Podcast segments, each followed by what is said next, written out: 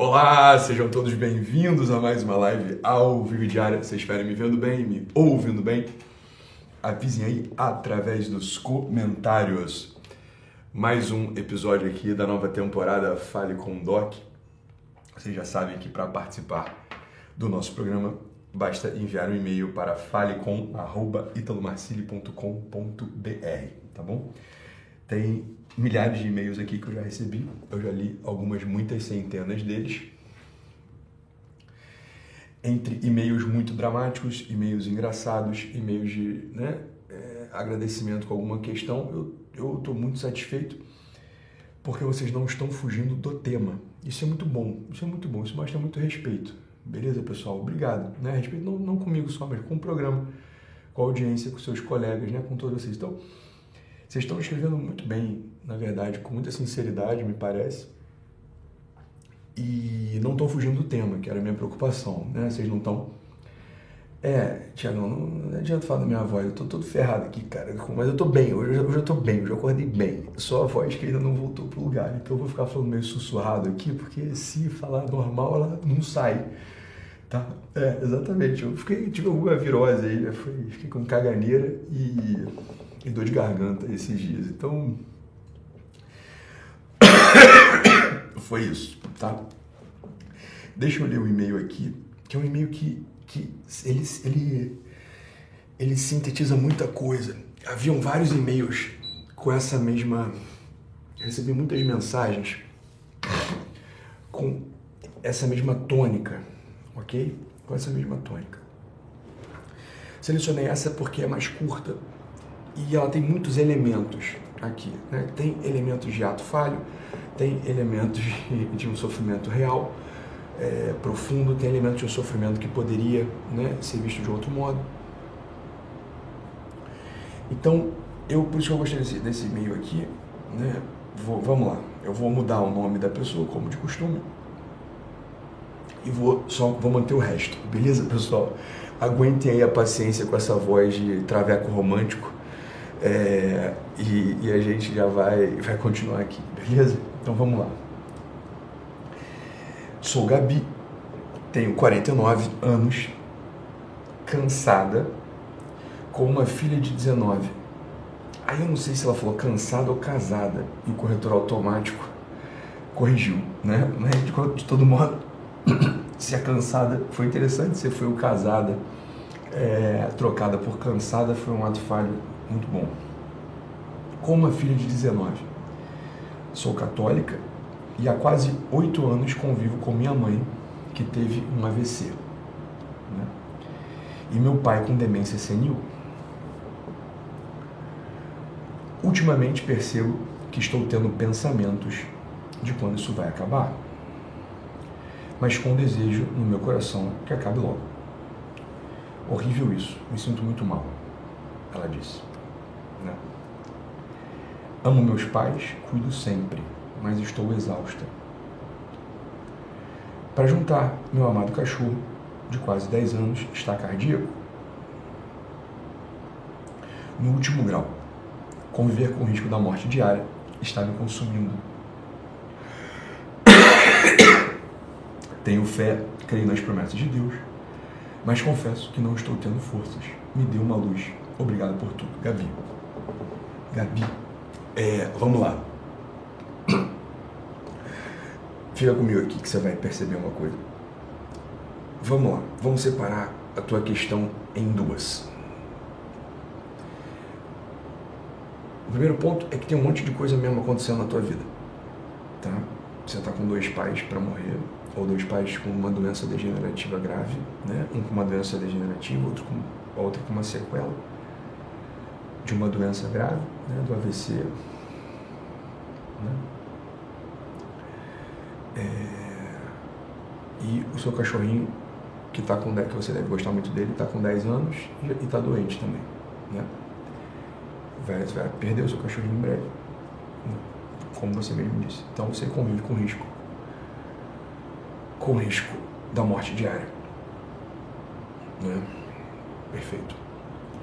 Você me põe um, dois dados aqui a mais na tua história.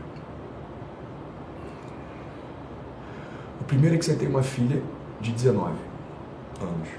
E o segundo é que você é católica. Tá? E olha que interessante que você fala aqui, Gabi. Olha, olha só. E aqui que eu, e aqui, e aqui, né? Aqui que eu queria falar contigo. Você fala assim, tenho fé. Creio nas promessas de Deus. Mas confesso que não estou tendo forças. E aqui eu queria separar a tua história em duas. A primeira é a seguinte, olha. Existe uma parte disso que é a força física. Tá, Gabi? E contra essa, minha amiga, não tem o que a gente fazer. Você está cansada mesmo. Né? É, óbvio, você está cuidando de dois pais doentes, mais um cachorrinho doente, mais um, uma, uma filha que está saindo da adolescência, entrando na vida adulta. Por mais que ela seja uma pessoa boa, essa fase sempre é motivo de preocupação para os pais. Né? Então existe naturalmente, Márcio, um cansaço físico.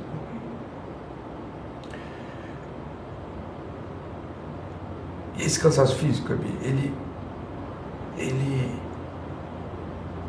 ele não como eu disse, a gente não tem o que fazer. Né? Você vai precisar encontrar caminhos aí, né, físicos mesmo, né, de, de tentar, né, eventualmente, conseguir encontrar atalhos para descansar, para dormir, é, você vai ter que vai ter que tentar né, se alimentar melhor, enfim.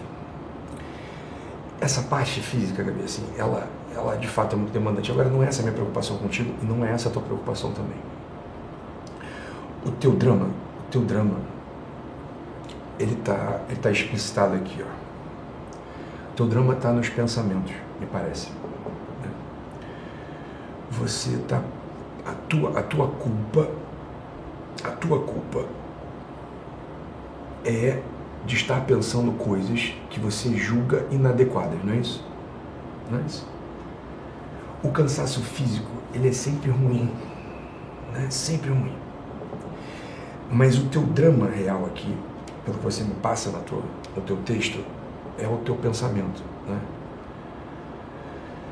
Você, você fala assim, olha, você fala aqui, Gabi, assim, de quando isso, o teu pensamento é. Você fala assim, ó, tô, estou tendo pensamentos de quando isso vai acabar, mas com desejo no meu coração de que acabe logo. Isso te causa uma culpa. Claro, você ama teu pai e tua mãe, você ama o Toby, né, o teu cachorrinho, você, né, você, ama, você ama essas criaturas e você está culpada porque você está encontrando pensamentos na sua cabeça que desejam logo o fim o fim, por um lado, do teu cansaço, o fim do sofrimento deles, o fim desse cenário todo. Por que, que eu peguei teu e-mail aqui, Gabi?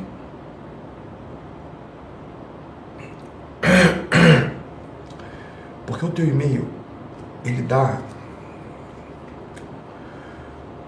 margem para a gente entender por onde estaria a saída disso tudo. Do pensamento, da força física não do cansaço, da exaustão, é uma outra coisa, tá? Mas do pensamento. Você falou uma coisa para mim aqui, Gabriel. Você falou assim, sou católica. E depois você fala, tenho fé e creio nas promessas de Deus. Era isso aqui que eu queria falar contigo, Gabi. Eu queria falar com tantas pessoas que, que, que eu vejo, olha, que eu vejo sofrerem e e ter uma dificuldade grande de se orientarem na vida. Tá? Uma dificuldade grande de se orientarem na vida. Em questões que eu vou te contar, Gabriel, já estão solucionadas. Tá? Eu vou te dizer para que serve a religião. A religião, claro, tem um caráter prático. A religião tem um caráter moral. Tá? Fica comigo aqui, isso aqui é muito importante. O caráter prático são aquelas coisas que você faz reza o terço, vai à missa, se confessa, pede mola para mendigo, etc. Isso é, isso é a parte prática da religião. E a, e a religião tem o caráter moral. Tem ensinamentos morais. Os ensinamentos morais são um atalho, um atalho que te leva mais rápido, sobretudo nesses momentos nos quais você não tem tempo para saber o que é adequado pensar e o que não é adequado pensar. Tá? Sobretudo para aqueles outros momentos da vida nos quais está tudo muito acelerado. Você está construindo família, trabalhando, é, fazendo casa, construindo né, patrimônio, saindo de uma, de uma dívida, de uma bancarrota, terminando faculdade, enfim, ou está no meio de uma doença como a tua. Os ensinamentos morais da religião, eles são um atalho filosófico que te levam com muita segurança ao que você deveria pensar nessas situações. A religião é muito benévola. Porque o que ela faz? Ela faz exatamente isso que eu estou dizendo. Ela abrevia o caminho para aqueles momentos na vida, que são todos, né? que você não tem tempo. Ou para aquelas pessoas que não têm habilidade ou não têm uma capacidade filosófica. Quase todos os ensinamentos, para não dizer todos os ensinamentos da religião, morais da religião, eles são a cristalização de um itinerário longuíssimo de discussão filosófica de pessoas muito sérias que não tinham um ponto que não tinham um ponto para provar a não ser estar adequados com a verdade. Então, é para isso que é aí que está, é aí que está o lugar do ensinamento moral da religião. Beleza? Vamos lá. Vamos lá. Nesse seu caso aqui, minha querida Gabi. Se houvesse uma pessoa que conhecesse a religião do seu lado, e se você, de fato, de fato, quisesse adequar o seu coração à religião, você encontraria uma segurança espiritual muito grande que tiraria uma grande carga do teu ombro, sobretudo essa carga da culpa e do pensamento. Você ficaria com a carga do cansaço físico apenas. Porque aqui, como você, você disse, você é católica, você tem fé. E a religião, ou os ensinamentos morais da religião, indicam com muita clareza com muita clareza o que, o que pensar ou como agir ou, ou o que, que eu tenho de culpa ou não. Entende ou não? Você precisaria de alguém que conhecesse religião e quisesse te orientar. E você precisaria de um desejo real de se adequar à religião. É isso que a religião é. Olha, vou te dizer, a religião ela não te daria um, uma, uma calma né, falsa, mas a calma profunda da verdade. Perfeito? Olha, o que a gente vê hoje, infelizmente, o que a gente vê hoje, infelizmente, são operadores da religião, sacerdotes, pastores, sobretudo pastores na maior parte, que têm um conhecimento muito pobre de filosofia. E não, não entendem ou não conhecem o caminho racional. O caminho racional, desde a observação primária, a observação bruta dos fatos e dos fenômenos, até o aforisma ou até a fórmula moral da religião muitos operadores da religião conhecem mais ou menos bem apenas a fórmula. É como se um professor de física, um físico, conhecesse simplesmente a letra da fórmula e não conhecesse ou não soubesse como foi feita a dedução daquela fórmula. Lembra disso no ensino médio? Lembra disso no ensino médio? No ensino médio a gente via que alguns professores sabiam só colocar a fórmula de física. Outros se preocupavam em deduzir a fórmula de física. É óbvio que aqueles que conhecem a dedução, ou seja, ou seja sabe de onde veio a questão qual o caminho percorrido e até onde ele chegou, é evidente que os sujeitos eles sabem operar muito melhor as questões físicas que envolvem aquela pergunta que pode ser solucionada eventualmente com aquela com aquela forma, não é isso? Não é? é justamente por isso, Gabi, que hoje a religião perde tanta força. A religião perde tanta força porque os operadores, os operadores da religião, alguns sacerdotes muitos pastores, conhecem apenas a fórmula moral, mas não percebem ou não sabem como fazer a dedução racional, desde a observação primária até o enunciado final. Com isso, evidente, eles se tornam moralistas. O moralista é aquele sujeito que pega a fórmula moral e usa como uma régua para medir malignamente o quanto o seu fiel se aproxima ou se afasta. Esse operador da religião, que não é capaz de fazer uma dedução racional, desde a observação primária até o enunciado final, esse sujeito, ele se torna um tipo de demônio que afasta, que afasta os fiéis, que afasta as almas, que julga as suas ovelhas e não as protege. Fala, quem julga é o Cristo. O operador da religião, ele não foi feito para isso. Eu lembro uma vez, Gabi, que um sacerdote ficou irritado comigo, escreveu um texto mentiroso, mas não era nem a mentira. A mentira a gente até tolera. O título do texto dele era terrível. É um tipo de demônio. É um desses operadores da religião vazios, moralistas, preocupados em julgar, preocupados em se colocar no lugar de Cristo e não se colocar no lugar do irmão doente que tenta ajudar o outro. O título desse e-mail dele era Julguem. Incitando a todos quantos lessem o texto me julgassem.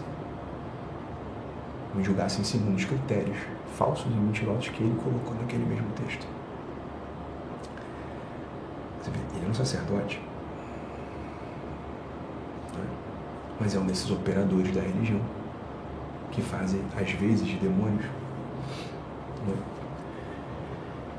Então, Gabi, uma parte dessas, desse seu não saber o que pensar ou não saber é,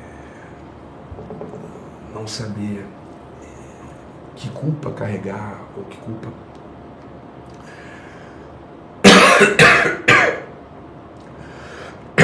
que culpa transformar olha uma grande parte disso é que no nosso tempo, uma grande parte disso é que no nosso tempo, os operadores da religião sumiram, né?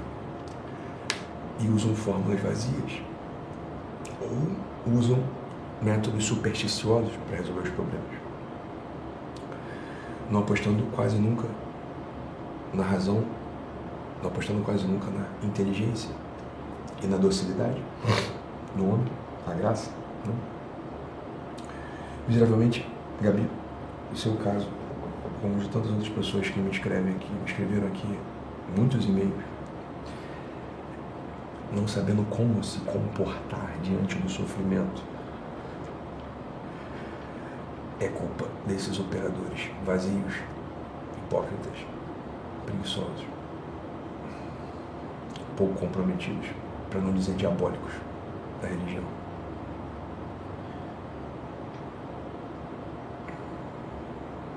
terrível no fundo. Né? É terrível no fundo.